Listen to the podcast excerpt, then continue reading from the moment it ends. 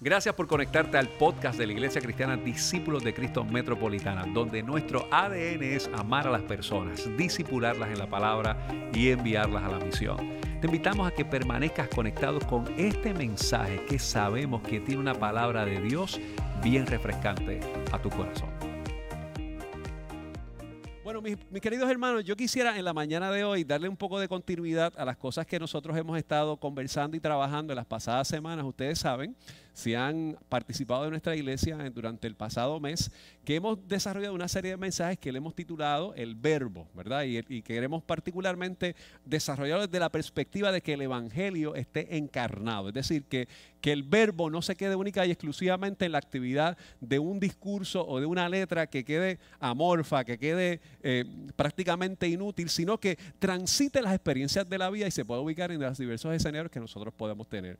Y eso para mí es bien importante que nosotros lo podamos elaborar porque el ejercicio de lo que la iglesia hace y de lo que nosotros estamos llamados a ejecutar durante este tiempo tiene que tener pies y cabeza. El evangelio tiene que tener pies y cabeza, ¿verdad? A mí me gusta mucho una expresión que suele decir el pastor Misraim Mesquilín, es que el sermón tiene que tener zapatos. El sermón no puede ser algo que únicamente quede enclaustrado o simplemente limitado a la experiencia del templo, sino tiene que ubicarse en varias de las cosas que nosotros hacemos a través del tiempo. Y por eso nosotros hemos hablado de diferentes conceptos durante este tiempo. Estamos prácticamente en la misma mitad de esta serie de mensajes. Hemos hablado acerca de la importancia de la misión. Hemos hablado acerca del discipulado, de la oración. Hablamos la semana pasada acerca de la justicia y hoy yo quiero que nosotros hablemos de algo que a mí me parece que es un tema que me parece que pudiera ser que muchos de nosotros tienen algún tipo de divergencia de criterios con respecto a lo que es el tema de la humildad. Yo siempre me acuerdo de la humildad cuando Tito Trinidad ganaba una pelea. Yo gané, yo gané, humilde, humilde, humilde, humilde, humilde, número uno, número uno. Eh, todas esas cosas, ¿verdad? Si alguien no sabe quién es Tito Trinidad, me estoy sintiendo horriblemente viejo en este momento, ¿verdad? Eh, pero para todos aquellos que vivimos en Puerto Rico eh, a principios de los años 2000, ¿verdad? Que Tito peleaba a finales de los 90, a principios de los 2000, eh, Tito pues se convirtió en un, ícono, ¿verdad? particularmente del boxeo puertorriqueño. Y una de las cosas que se destacaba precisamente de, Tito Trinidad era que era de Cupey Alto, Puerto Rico, ¿verdad? Y ese sentido de humildad, porque era un muchacho de barrio, ¿verdad? De, de la gente, entre todos y todas y todo eso. Ahora, yo precisamente quiero, mi interés es cómo nosotros podemos romper con ese criterio, porque a veces yo sintonizando algunas entrevistas radiales de algunos líderes eh, políticos del país o algunos jefes de agencia, constantemente vemos que dicen que le sirven a la gente humilde, que lo que quieren decir que son personas que viven en una condición económica de mucho cuidado de mucha pobreza. Entonces, por alguna razón, tendemos a asociar que la actividad de la humildad está enraizada específicamente en los recursos económicos que se tiene y que obviamente vamos a ver a través del texto bíblico que hay algo acerca de eso, pero yo quisiera que repensemos el planteamiento de la humildad. Más allá de cuál es mi trasfondo económico, cuál es mi trasfondo social, que evidentemente eso en muchas ocasiones impacta la actividad de la humildad, pero ¿cómo podemos pensar verdaderamente con respecto a nuestro corazón con la humildad? Yo les confieso que yo veía mucho Los Simpsons cuando era chamaco, cuando era muchacho, ¿verdad? Eh, y Homero Simpson, tú sabes, Homer Simpson, Homero Simpson era un personaje eh, puertorricensis eh, Homero tenía muchas cosas nuestras, ¿verdad? Eh, o tiene muchas cosas de nosotros. Y a veces nosotros veíamos, por lo menos en el personaje de Homero, que Homero hacía cosas que eran distintas a las que él quería hacer, ¿verdad? Y está este famoso concepto del angelito y el diablito, ¿verdad? Que a nosotros le damos la conciencia, que eso no es un fenómeno de Los Simpsons. Eso básicamente la mayor parte de las tiras cómicas de, que nosotros vimos y, y, todos estos conceptos de la actividad griega que pensamos acerca de la vida, pues tenemos este concepto de la conciencia del que me dice lo que tengo que hacer y el que me dice cómo me tengo que reubicar con respecto lo que quiero versus lo que debo, cómo yo actúo, cómo yo no actúo. Y entonces pues ahí lo podemos ver, ¿verdad? Cada vez que usted va a la nevera de su casa y usted ve ese brownie que está ahí guardado, usted tiene un diablito que le dice, cómetelo completo, no le dejes a nadie en tu casa esas cosas, disfrútatelo, te lo mereces, son las 3 de la mañana, nadie se va a dar cuenta. Dios mío, como el Señor le está hablando a mucha gente aquí hoy. Eh, de, alguna manera, el texto bíblico es mucho más, la, predicación es más eficiente de alguna manera como podemos pensar. Y sale el angelito y no, tienes que dejarle a tu esposa o a tu esposo. Eso es para la fiesta del trabajo. Voy a decir de Navidad, imagínate, eso hubiese cogido hongo ahí, pero nada, este.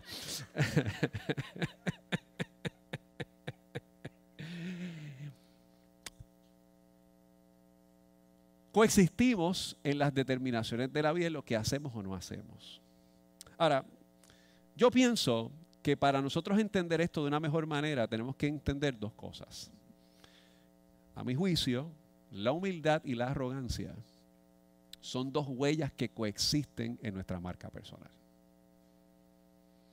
Todos nosotros a veces vivimos basados en un concepto falso de humildad donde pensamos que somos humildes, donde queremos decir que tenemos un corazón totalmente empático y donde la arrogancia y la prepotencia y el orgullo no se apodera de nosotros.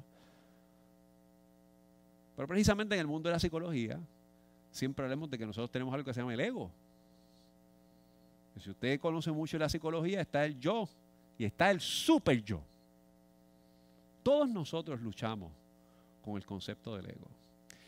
Y me parece que hasta cierto punto necesitamos repensar cómo respondemos a un corazón que realmente se ubique en lo que es la humildad. Y yo lo voy a poner de manera bien sencilla en el día de hoy para ver cómo nos ubicamos desde la plataforma bíblica, lo queremos compartir, pero hay dos maneras de nosotros pensar esto de manera bien sencilla. Número uno, que el lenguaje de la arrogancia es la queja y la crítica. Pero el lenguaje de la humildad es la gratitud y el estímulo. Una persona que habla el lenguaje de la arrogancia se queja de todo y lo critica todo. Y usted y yo sabemos que en algún momento nosotros hemos estado ahí. Fíjense, porque este asunto no tiene que ver necesariamente con que es un lugar al que usted visita y se parquea y vive ahí, sino que hay veces que hay situaciones que nos llevan a un estado que de repente lo que gobierna y maneja y desarrolla nuestro discurso y nuestra actitud hacia la vida es ese pesimismo, esa crítica, esa queja de todo. Nada sale bien. Y usted va a un sitio y todo lo ve malo. Y no puedes disfrutar el esfuerzo, la actividad, el cariño. Y dejamos de ser agradecidos. Y yo creo que, que, algo importante, de hecho, nosotros hemos destacado en los pasados servicios cuando hemos hablado acerca de la actitud de, de la gratitud, eso mismo, ¿verdad? De la gratitud, es que tiene que ver con la actitud. Usted puede verbalizar estar agradecido, pero tener una muy mala actitud con respecto a eso. Eh, Kyle Edelman, cuando hablaba acerca de cómo nosotros podemos identificar una persona que empieza a dejar de ser humilde, desarrolla por lo menos seis características que yo quisiera compartir en el día de hoy. Y ahí entramos al texto. Número uno, él dice, cuando usted toma todo de manera personal y se le habla y usted, todo es personal. Se ofende de nada. Eso es un, una característica, Idelman comparte, dice, puede ser que eso evidencie de que usted está en una etapa de no sensibilidad, sino de, de profunda sensitividad con las cosas que ocurren. Número dos, que tus sentimientos son más razonables que los sentimientos del otro. Es que yo me sentí así. Y a mí no me interesa cómo se siente el otro, lo importante es yo sentirme bien. Número tres, tus deseos son los más importantes. A veces uno en la vida de la iglesia, pues, eh, uno de los problemas que tenemos los pastores y las pastoras es que los pastores tendemos a ser people's person, ¿verdad? Este, de tratar de agradar a la gente. Y agradar a 200, 300, 400 personas es totalmente difícil. es complicadísimo, ¿verdad? Eh, con, los mejores intereses y con los mayores cariños que uno quisiera, ¿verdad?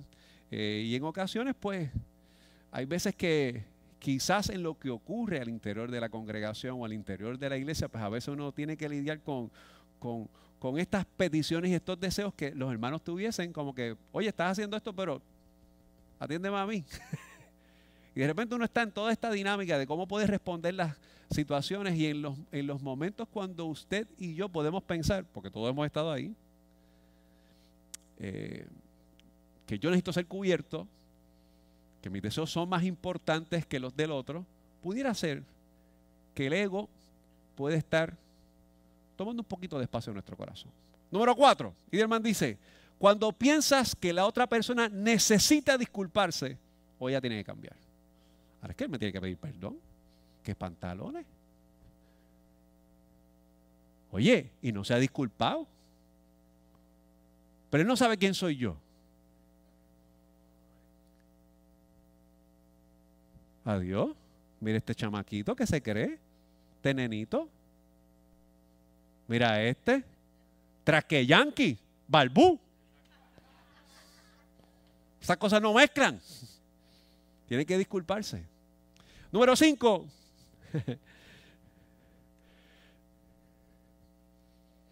Tiendes a ser negativo y crítico en vez de ser optimista y agradecido. Como dijimos hace un minuto atrás del lenguaje de la arrogancia y el lenguaje de la humildad. Y número 6. Piensas que las demás personas necesitan escuchar esto. Y usted dice, oye, qué bueno que vino mi esposo para que escuche esto, para que le den por donde necesita. Y él está diciendo, qué bueno que ella está aquí para que oiga. Es más, le voy a mandar ahora mismo este mensaje por WhatsApp a Pepe que no vino hoy.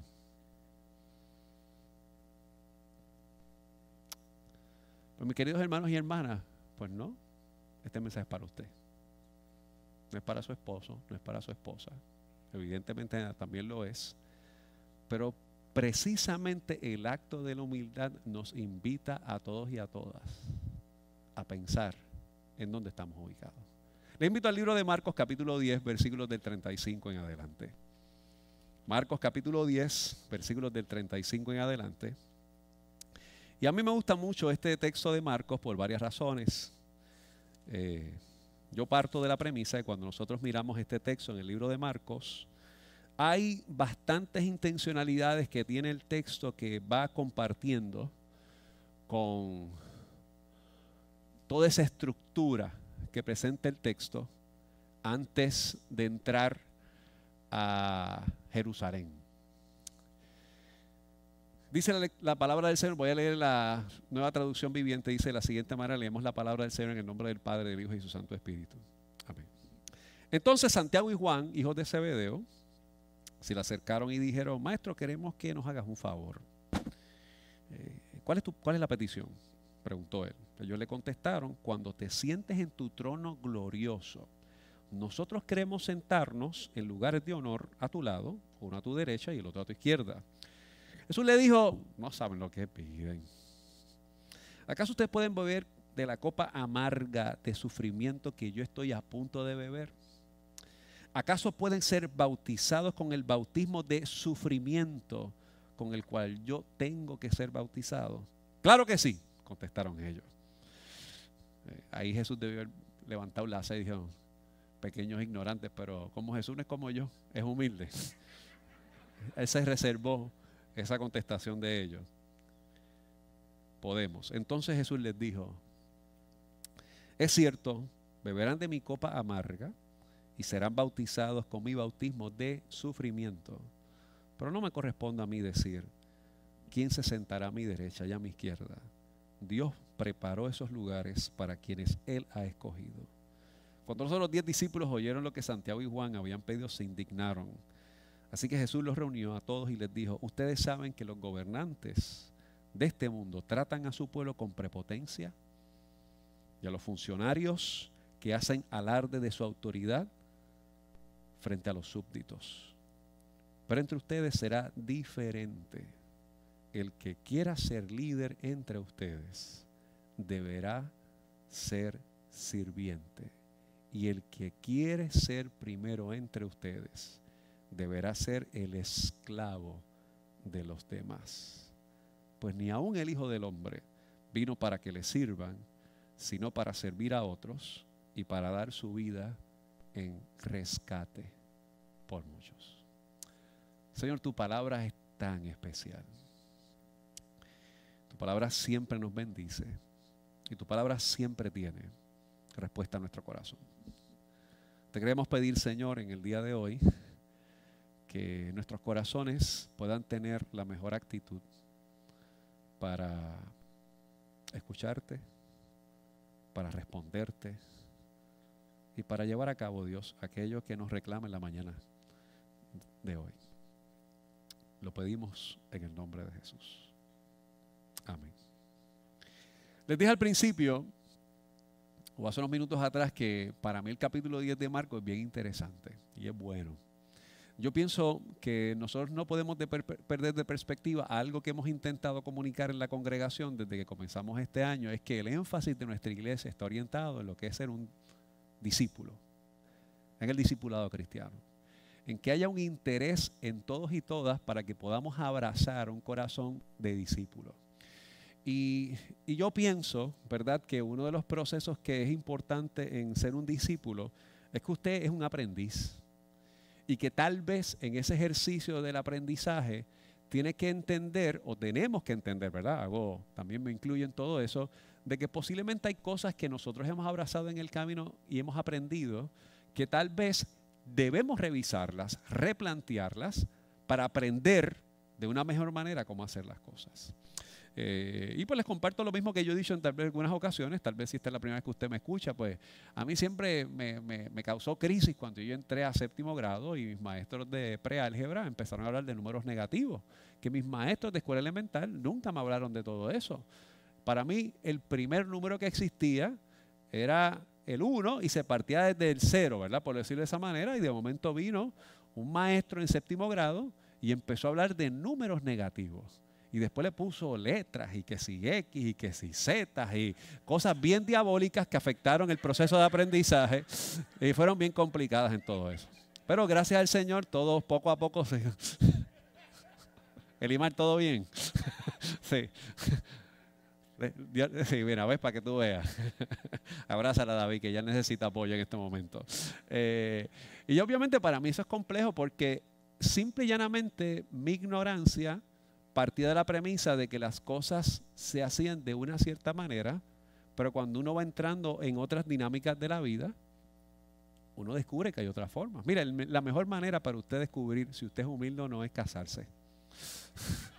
Pero cuando usted se casa, usted se da cuenta que hay otras maneras de doblar la ropa, que hay otras maneras de... Eh, Dios mío, este mensaje ha sido tan eficiente en el día de hoy.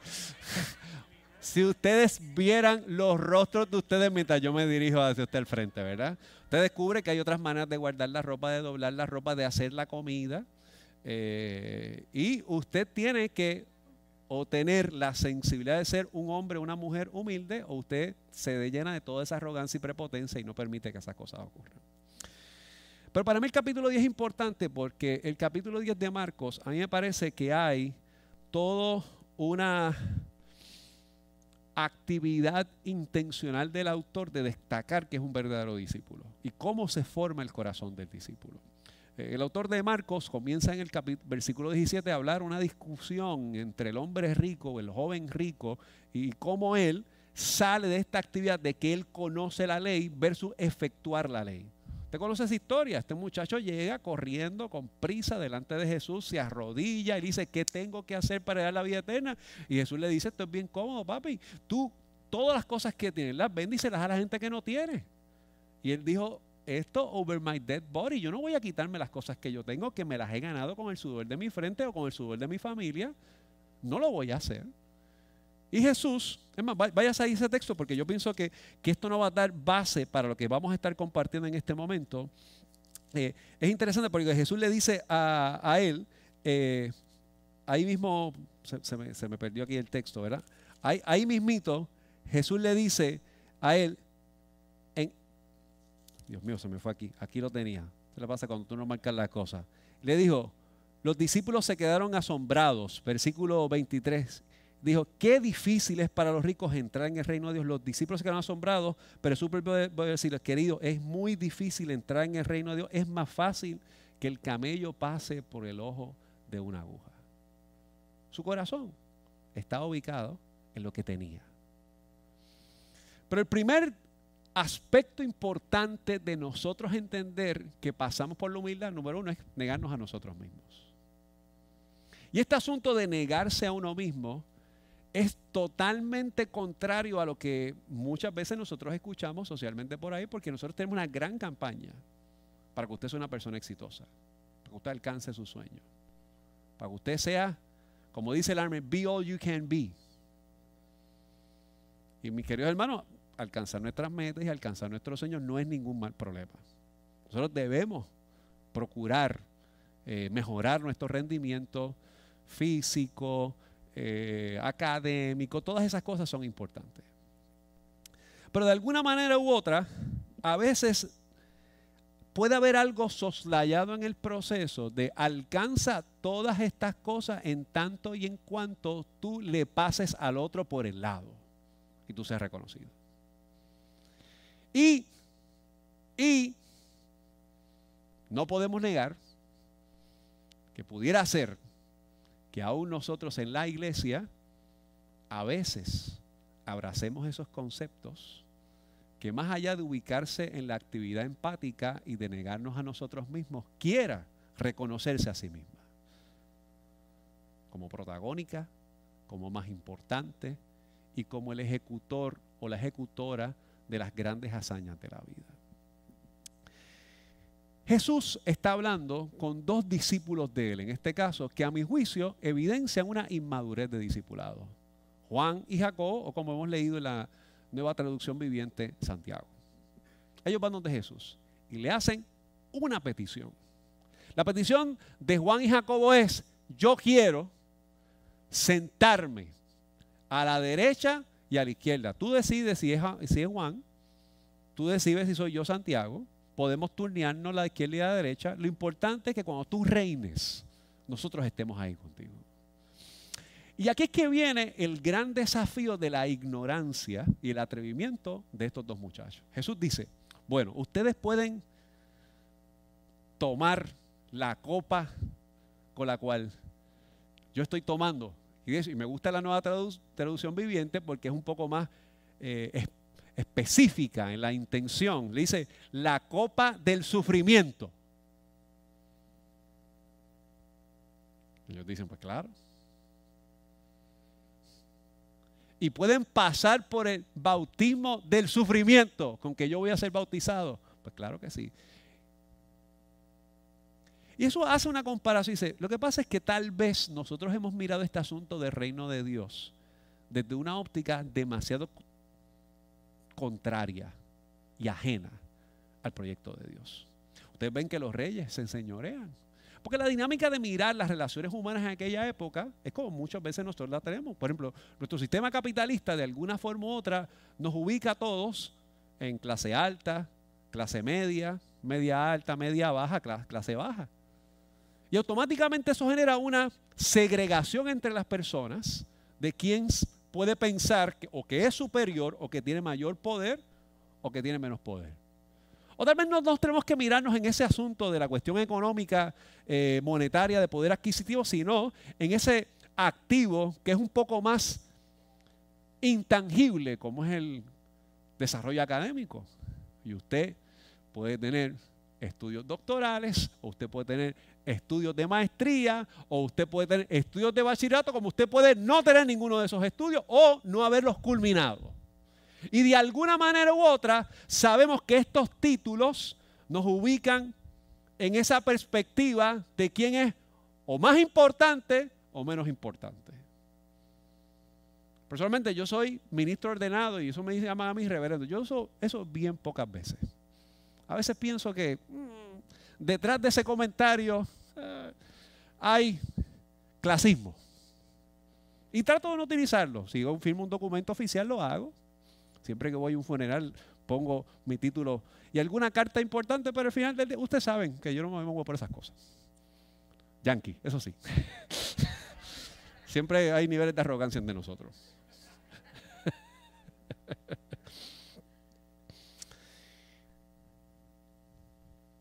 y Jesús está conversando con Santiago y con Santiago y Juan, debo decirlo, con Juan y Jacob.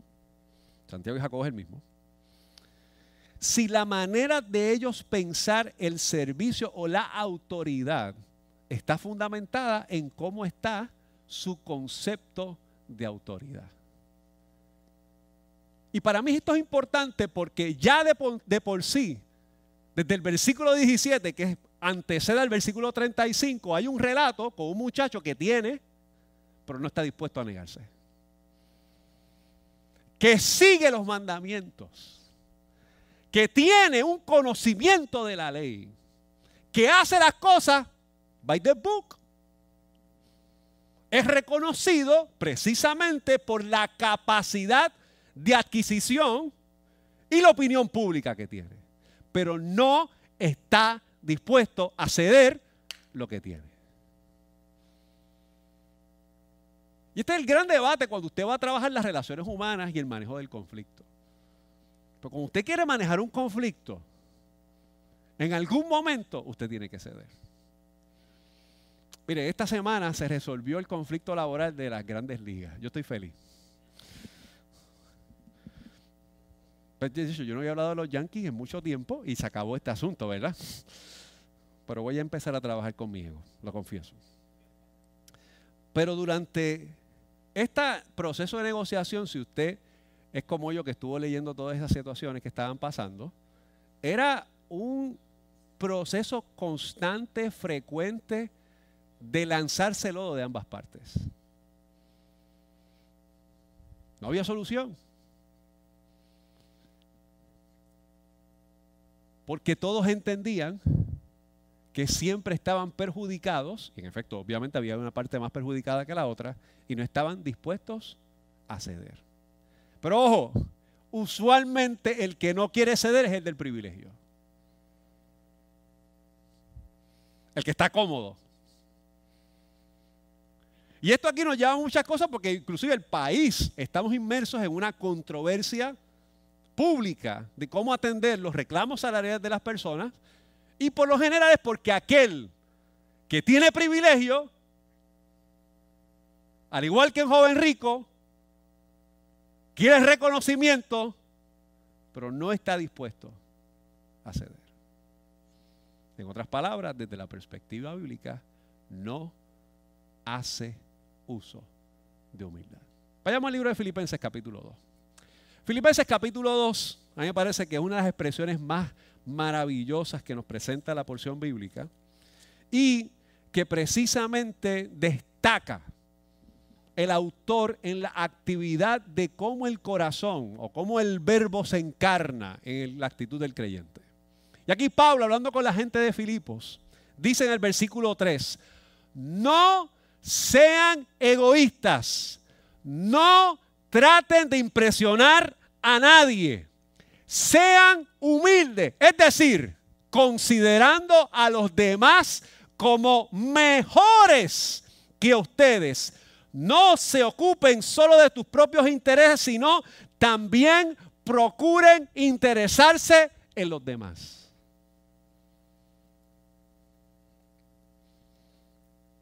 Yo dije hace un minuto atrás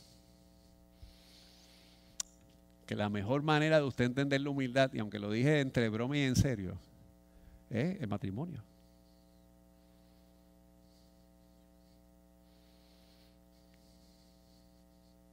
Esposos, consideren a sus esposas mejores que ustedes.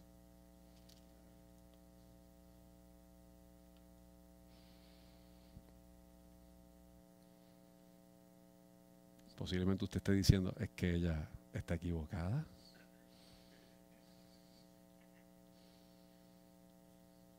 Esposas, consideren a sus esposos mejores que ustedes. Es que es un altanero. Fíjense que aquí yo no estoy metiéndonos en esta cuestión patriarcal. Ese no es el discurso aquí. No saquen soundbites impropios de este mensaje. Eso no es el mensaje. Es que si usted quiere ejercer el ministerio o la actitud de la humildad, usted tiene que considerar al otro mejor que usted. Gane más o gane menos.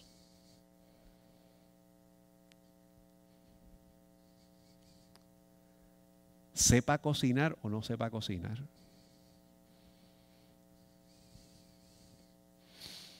Sepa lavar o no sepa lavar bien. O doble la ropa de una manera distinta a como usted la doble. te voy a explicar. La lavadora lava la ropa. Pero hay gente que no ha entendido que para que la ropa se seque hay que sacarla de la lavadora. ¿Ves? Mucha experiencia manejando conflictos matrimoniales. Y después que se seca, se tiene que doblar. y después que se dobla, se tiene que guardar. Vamos a dejarlo ahí porque esto se pone más complicado.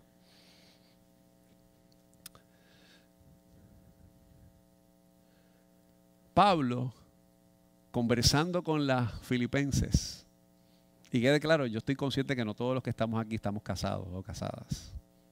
Me refiero en el manejo de las relaciones, usted no puede tener un criterio que menosprecie al otro porque usted sea superior.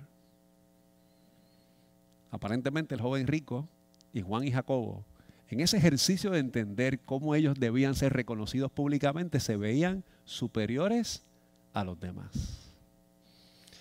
Y continúa diciendo, me parece extraordinario, el versículo 5, dice, tengan, porque esta es la clave de todo esto, el versículo 5, tengan, tengan la misma actitud que tuvo Cristo Jesús, aunque era Dios, no consideró ser igual a Dios como si fuera algo a lo cual aferrarse. En cambio, renunció a sus privilegios divinos y adoptó la humilde posición de un esclavo y nació como un ser humano cuando apareció en forma de hombre y se humilló a sí mismo en obediencia a Dios y murió en una cruz como morían los criminales. ¡Wow! Cristo decidió renunciar a su privilegio y ceder su posición para ponerse en el lugar del otro y amarle. A fin de cuentas, la humildad es un acto de amor. Yo creo que además de nosotros negarnos a nosotros mismos, necesitamos renunciar a nuestro ego para amar como Cristo.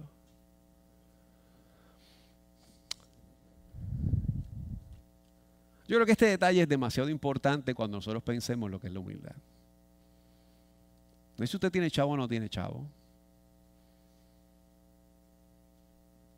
No sé si su carro está bueno o está malo.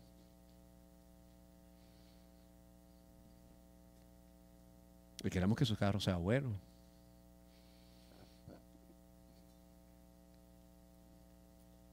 No es si sus zapatos combinan con la correa.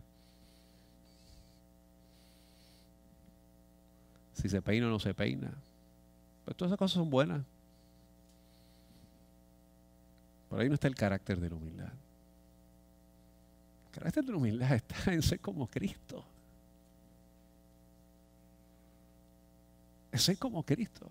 Mire, si alguien claramente entendía la ley, era Cristo. Pero sabía interpretar la ley contrario a cómo los fariseos interpretaban la ley para imponérselas a otros. De manera absurda.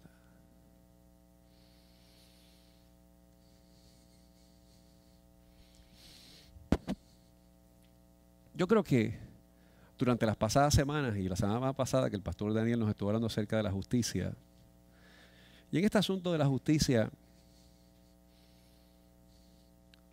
él nos decía de que usted vele que no le tenga que imponer su criterio al otro. Para aplastarlo. Porque tiene que empezar como usted.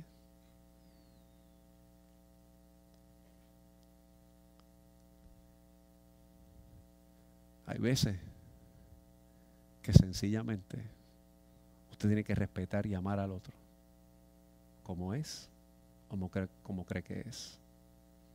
Mi rol es amar como Cristo.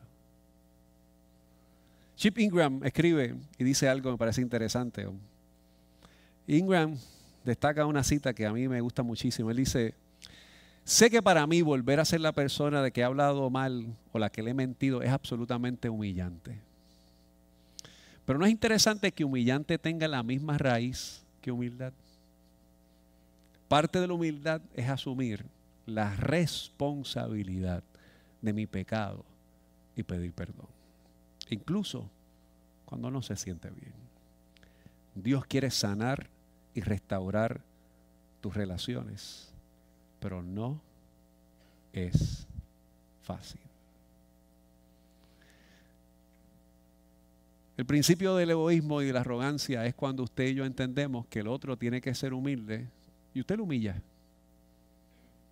Y usted le saca los trapitos sucios. Ah, lo que pasa es que tú eres un irresponsable, quizás lo es.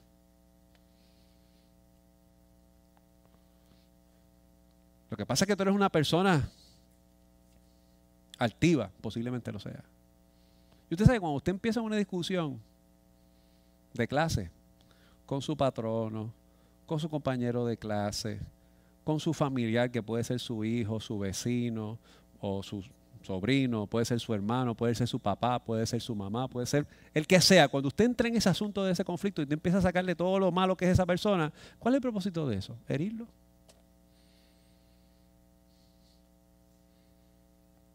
No dice, te voy a decir todas estas cosas, lo malo que tú eres para que te sientas mejor. Mi deseo es que tú te sientas entusiasmado con todo esto que te voy a decir. No es herir su, es herir, su ego.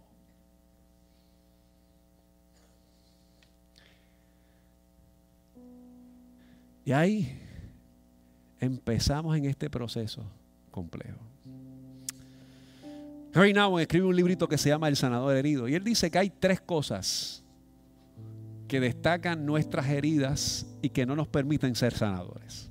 La primera, Nauen dice, vivimos en una sociedad orientada demasiado a nuestra propia paz personal.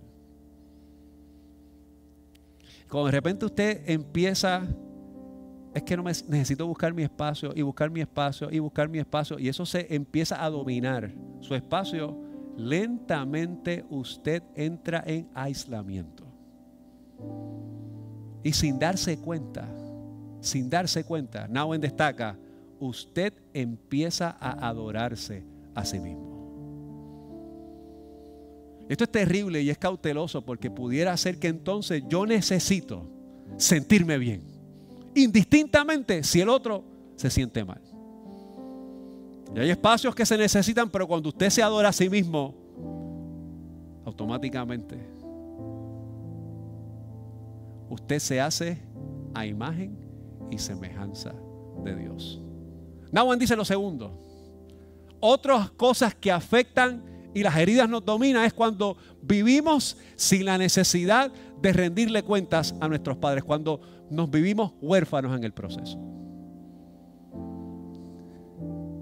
Me centro en mí mismo, no procuro dirección. Es el momento cuando nuestras heridas se apoderan de nosotros y nuestro ego gobierna nuestra actitud y nuestro corazón.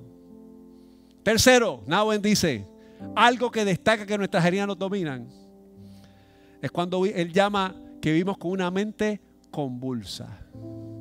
Constantemente estamos reactivos. Y dejamos la mesura. Y de todo convulsamos. Y no buscamos el equilibrio.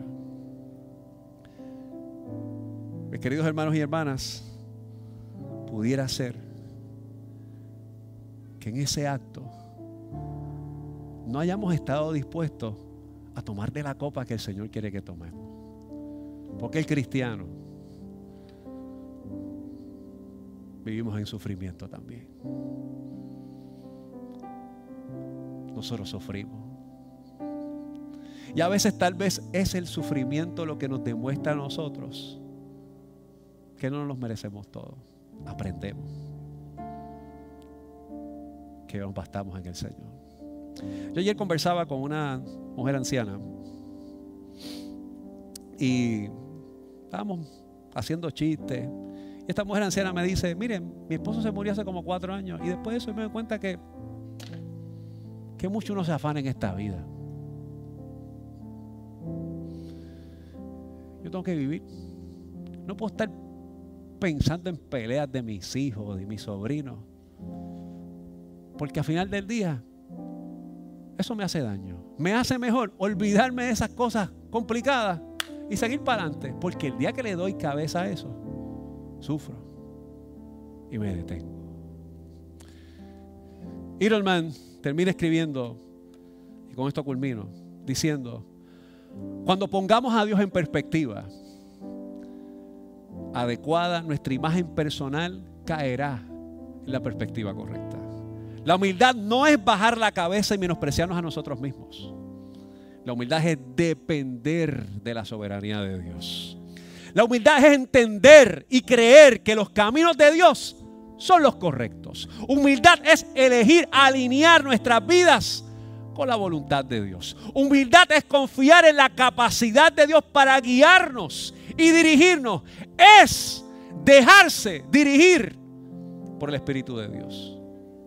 En otras palabras, cuando usted es humilde, usted no se manda. Usted permite que Dios dirija su corazón. Porque usted ha entendido una cosa. Yo necesito que Dios me dirija. Y claro está. Mire, Dios no quiere lo peor por usted. Dios quiere su restauración y su vida.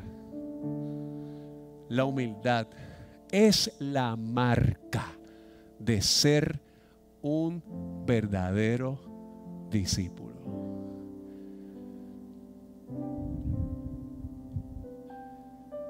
Te invito a bajar tu rostro esta mañana.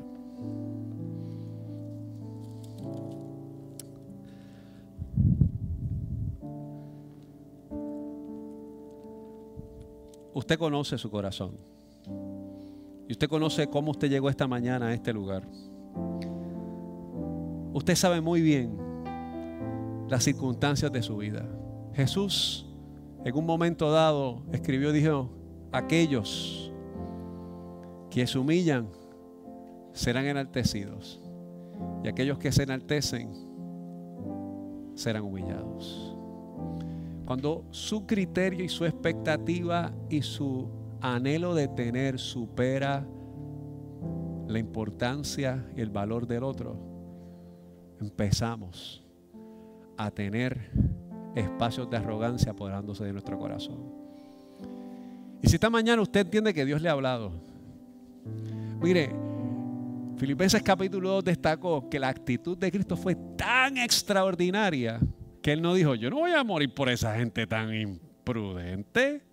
Él se despojó de sí mismo, descendió, vivió como los seres humanos, sintió como ellos, comió su comida, transitó en los desprecios y los menosprecios de la gente y fue obediente hasta la muerte y muerte de cruz. Por lo cual Dios lo exaltó hasta lo sumo. Porque murió en la cruz por tu pecado y mi pecado para que encontráramos salvación en Él. Gracias por haberte conectado a nuestro podcast de la semana de la Iglesia Discípulos de Cristo Metropolitana. Te invitamos a que continúes conectado con nosotros en nuestra página de internet que es www.icdcmetro.com y que sigas compartiendo este mensaje a través de Facebook, Twitter, YouTube e Instagram. Gracias por haber estado con nosotros. Dios te bendiga.